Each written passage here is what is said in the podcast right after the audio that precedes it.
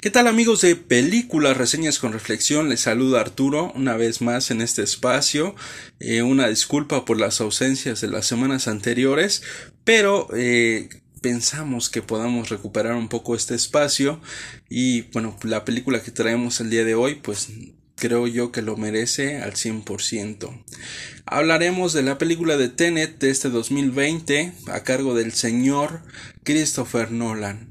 Eh, seguramente ustedes ya vieron la película del origen, si les llamó esta película de Tenet, pues seguramente eh, algunos de ustedes ya vieron El Caballero de la, de la Noche, la segunda parte de Batman, y por supuesto pues algunos vieron Dunker y por supuesto también vieron Momento, Memento, ¿no?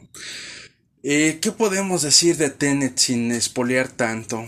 ¿Alguna vez te has imaginado o has pensado qué consecuencias traería viajar en el tiempo?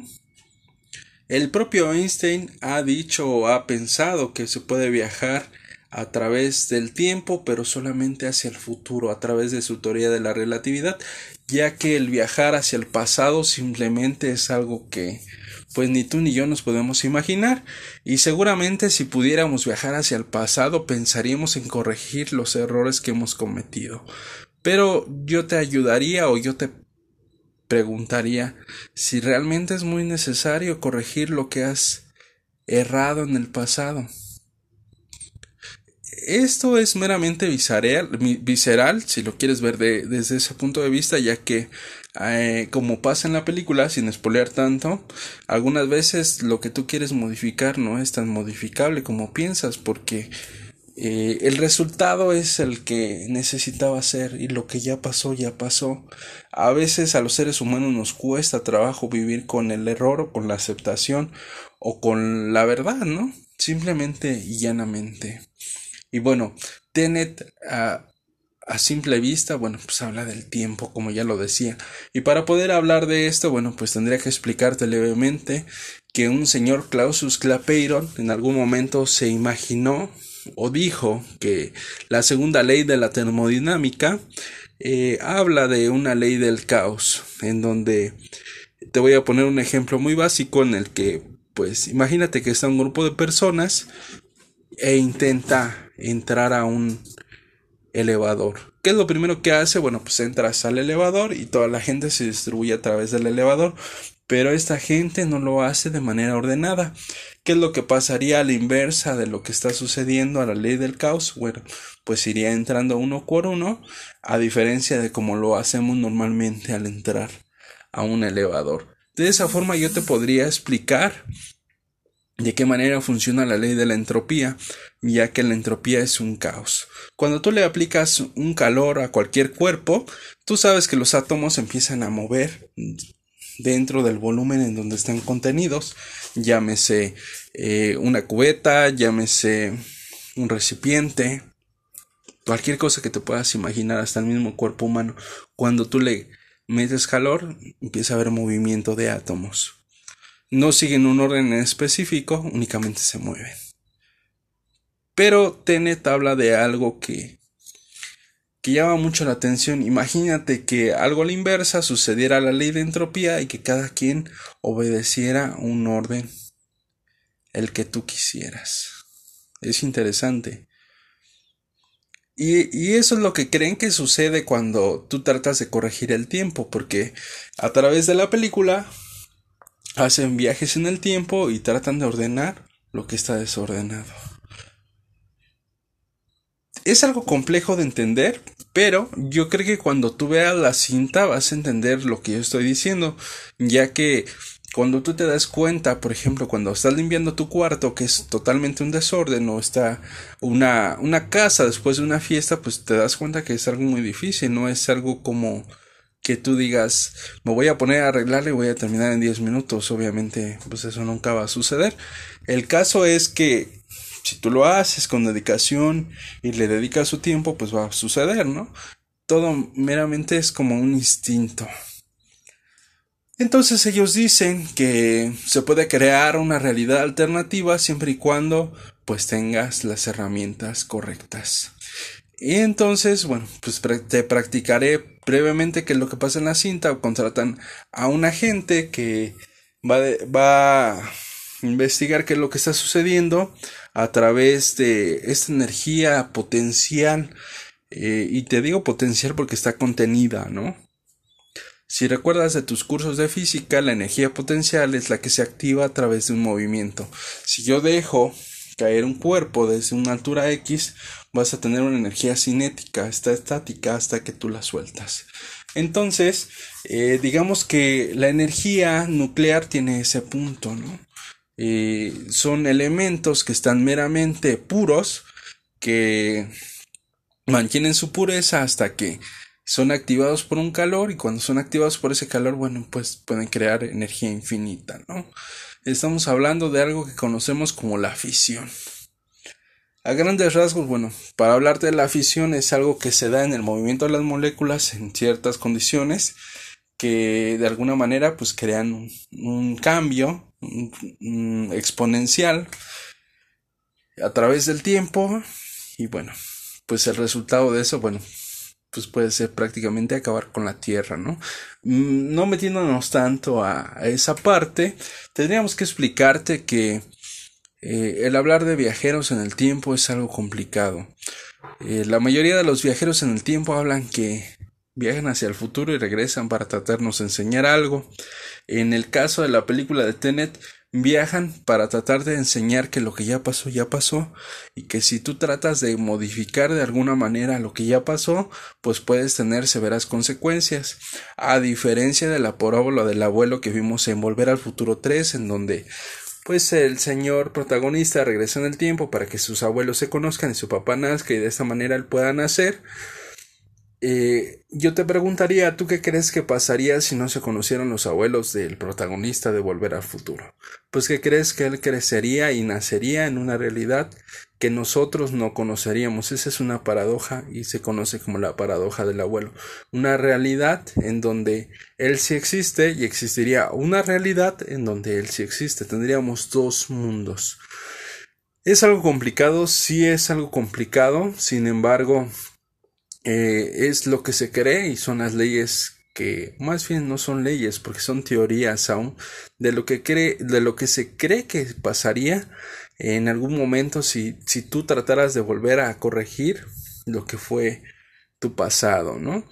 Eh, para poder explicar esto, bueno, pues la película de Tenet habla de un futuro, de un futuro que trata de modificar su pasado para hacer lo mejor posible. Muchas veces nosotros como seres humanos eh, tenemos esa eh, idea errónea de que podemos arreglar algo que, pues francamente ni tú ni yo sabíamos hacia dónde iba, pero que cuando pasó el tiempo, pues nos dimos cuenta que efectivamente era lo mejor para nosotros y que de alguna manera por curiosidad, por, mi, por misterio, pues regresaremos en el tiempo para ver qué fue lo que pasó de nosotros. Como diría el buen Gabriel García Márquez, a veces los mejores finales no tienen punto final, ¿no? Y también diría otro escritor, a veces seguimos vivos para saber qué fue lo que pasó con nosotros. La realidad es que ni tú ni yo sabemos qué fue lo que sucedió y lo mismo lo dice al final de la película, ¿no?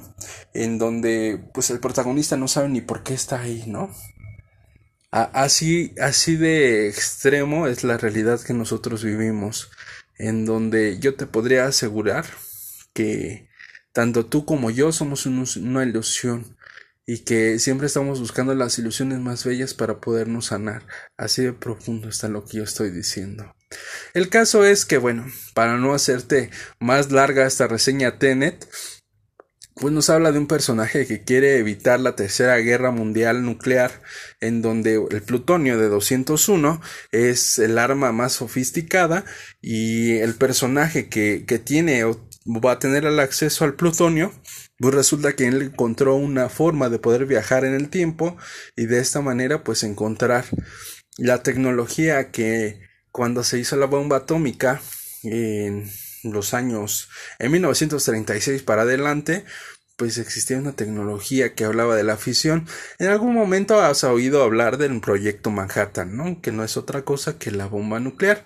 Eh, tiempo después, bueno, pues los científicos que participaron en este proyecto o en este proyecto de la bomba de la bomba nuclear se dieron cuenta, bueno, hay un señor que se llama Von Neumann que diseñó eh, la estructura de las computadoras como hoy las conoces, que tienen varios buses de dirección que de alguna manera permiten comunicarse a la tarjeta madre y la tarjeta madre lo procesa y es lo que nosotros vemos, pues imagínate que ese señor se le ocurrió la grandiosa idea de estallar la bomba justo antes de que tocara piso para que acabara con más japoneses. Y a este mismo señor se le ocurrió algo fantásticamente y locamente que decía ¿Y qué les parece si nosotros creamos una bomba atómica que se llama la bomba de hidrógeno que necesita la misma cantidad de energía que desprende una bomba nuclear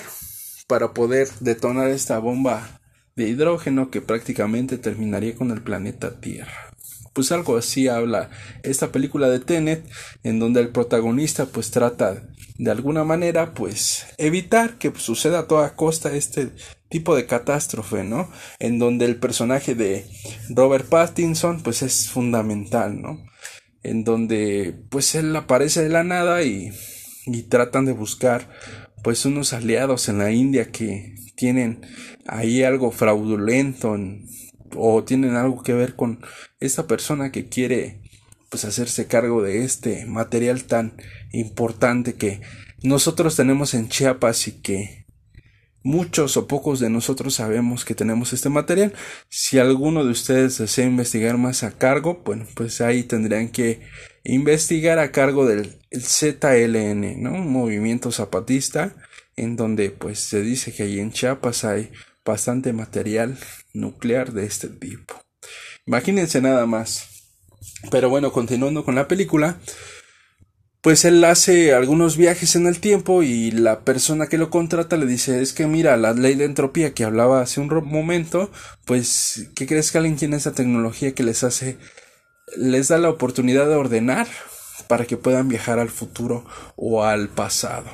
Viajando al pasado, bueno, pues tú tienes algunas debilidades.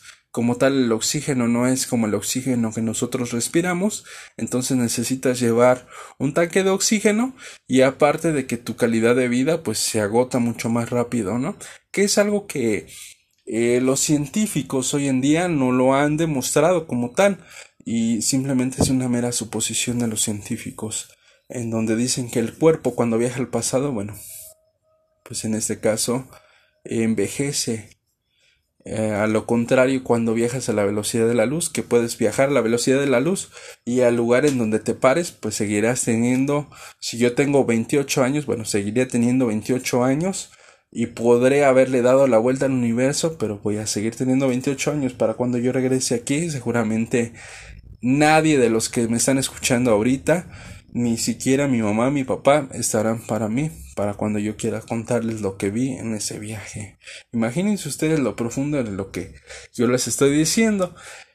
Pero en el caso de la película ellos tratan de detener a través de algunas máquinas que construyeron para viajar en el pasado, en el que pues hacen intentos para que este personaje que es el antagonista pues no reciba el plutonio y de esta manera pues no cabe con la vida de los seres humanos.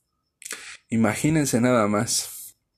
Es algo bastante complejo, ya que el hablar de viajes en el tiempo y de viajeros, pues hay muchísima información, desde el caballo de Troya hasta lo que les estoy platicando, en donde pues hay muchísimas paradojas, ya también lo tomaron los Avengers, seguramente quien vio la película de los Avengers tiene una idea de lo que son los viajes cuánticos, pero eh, hoy en día es aún muy difícil porque eh, hablando de lo que es humanamente favoreciente, por así decirlo, eh, no existe algún experimento en el que nos garantice que cuando nosotros nos desintegremos podamos integrarnos de la misma manera y de esta forma pues poder llegar a otros mundos, ¿no? Que esa es la idea, ¿no?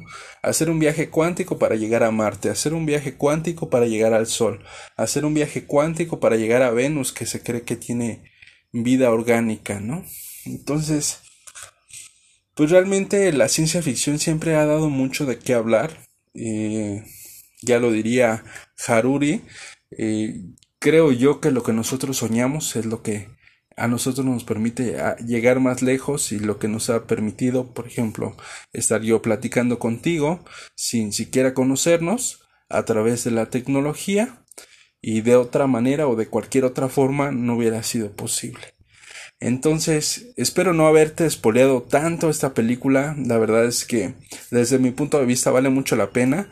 Esa secuencia eh, para poder delimitar lo que es pasado y lo que es futuro es bastante interesante. De verdad, creo yo que Nolan hace completamente uso de la tecnología que hoy tenemos a la mano para explicar algo tan complicado y hacerlo un poco digerible. Quizás cuando tú estés en, en el cine te va a costar trabajo, sin embargo, la verdad es que vale mucho la pena. Y bueno, para no spoilearte más la película, pues esto sería todo lo que yo tendría que hablar de, de esta cinta, hablando un poco de algunas cosas de lo que dice la ciencia. Eh, a grandes rasgos no es algo diferente de lo que hable Christopher Nolan. Sin embargo, yo creo que sí tendrías que ver la cinta para que tú tuvieras un criterio diferente. Y, y si tienes algún comentario al respecto, bueno, sería bueno que lo pudiéramos debatir en un programa más de películas, reseñas con reflexión en donde pues me gustaría charlar contigo para ver qué, qué piensas, cómo te sentiste y, y si crees que todo lo que dice la película puede ser posible, ¿no? Ya que los científicos en la actualidad pues trabajan en ello. Esto fue Películas Reseñas con Reflexión. Soy Arturo, un gusto estar contigo y pues no nos dejes de seguir en las redes sociales, Libro Claroscuro todo junto en Facebook y por supuesto en Twitter, Libro Claroscuro todo junto. Ahí te esperamos para que nos puedas hacer tus comentarios y por supuesto estaría muy afortunado y muy dichoso de tener algún, comentario tuyo. Así que te espero la siguiente semana con algunas respuestas y por qué no comentarios de lo que hablamos hoy con esta película de Tenet en el 2020 en plena pandemia de Christopher Nolan. Cuídate mucho, te saluda Arturo, hasta la próxima.